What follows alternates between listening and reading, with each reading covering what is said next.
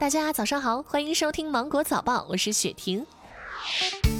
量子鞋垫、量子保温杯、量子假睫毛，这些打着量子加生活旗号的用品，是不是真的用上了量子科技呢？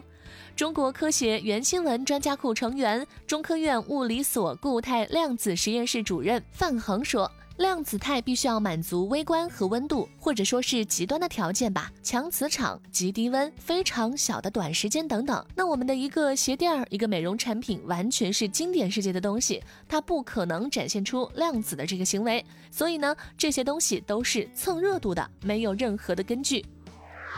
中国邮政发行第四十届全国最佳邮票评选纪念邮票纪念章，这是中国首枚芯片邮票。第四十届全国最佳邮票评选纪念邮票纪念章复合搭载 NFC 芯片，可利用进场通信技术和手机 NFC 功能进行读取。有新的邮票，你想收藏吗？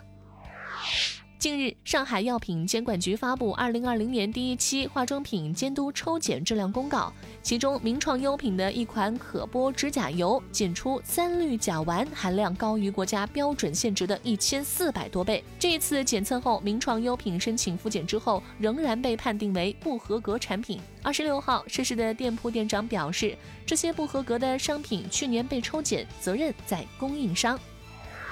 近日，江苏盐城警方捣毁六个利用网游陪玩实施诈骗的窝点。这些诈骗团伙与多家游戏工作室有联系。嫌疑人利用网图、变声器，在社交软件上冒充女性，以“你对我是不是真心？你连陪我玩游戏充值都不肯”等理由，诱骗受害者不断的充值，最后将其拉黑。提醒各位一定要提高警惕哦。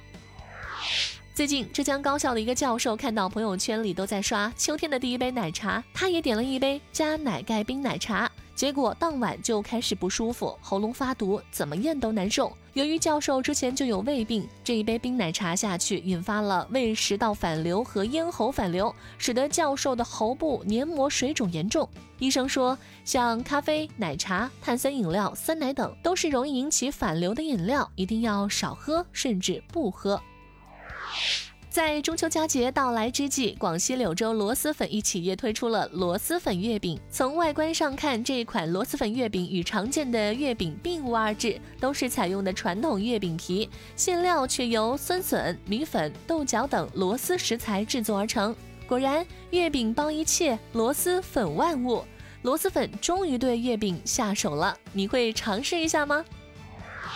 第三十五届大众电影百花奖获奖名单揭晓，周冬雨凭借《少年的你》当中饰演陈念获得最佳女主角，黄晓明凭借《烈火英雄》中饰演姜立伟获得最佳男主角，王传君、袁泉分别凭借《我不是药神》《中国机长》获得最佳男女配角，易烊千玺凭借《少年的你》小北获得最佳新人奖，饺子凭借《哪吒之魔童降世》获最佳编剧奖。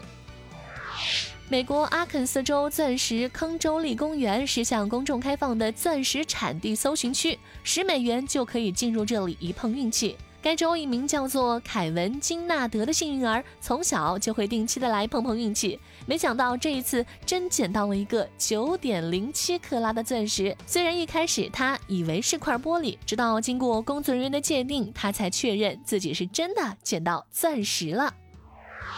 好了。今天的新闻就到这里，我是精英九五电台的雪婷，祝你度过美好的一天，拜拜。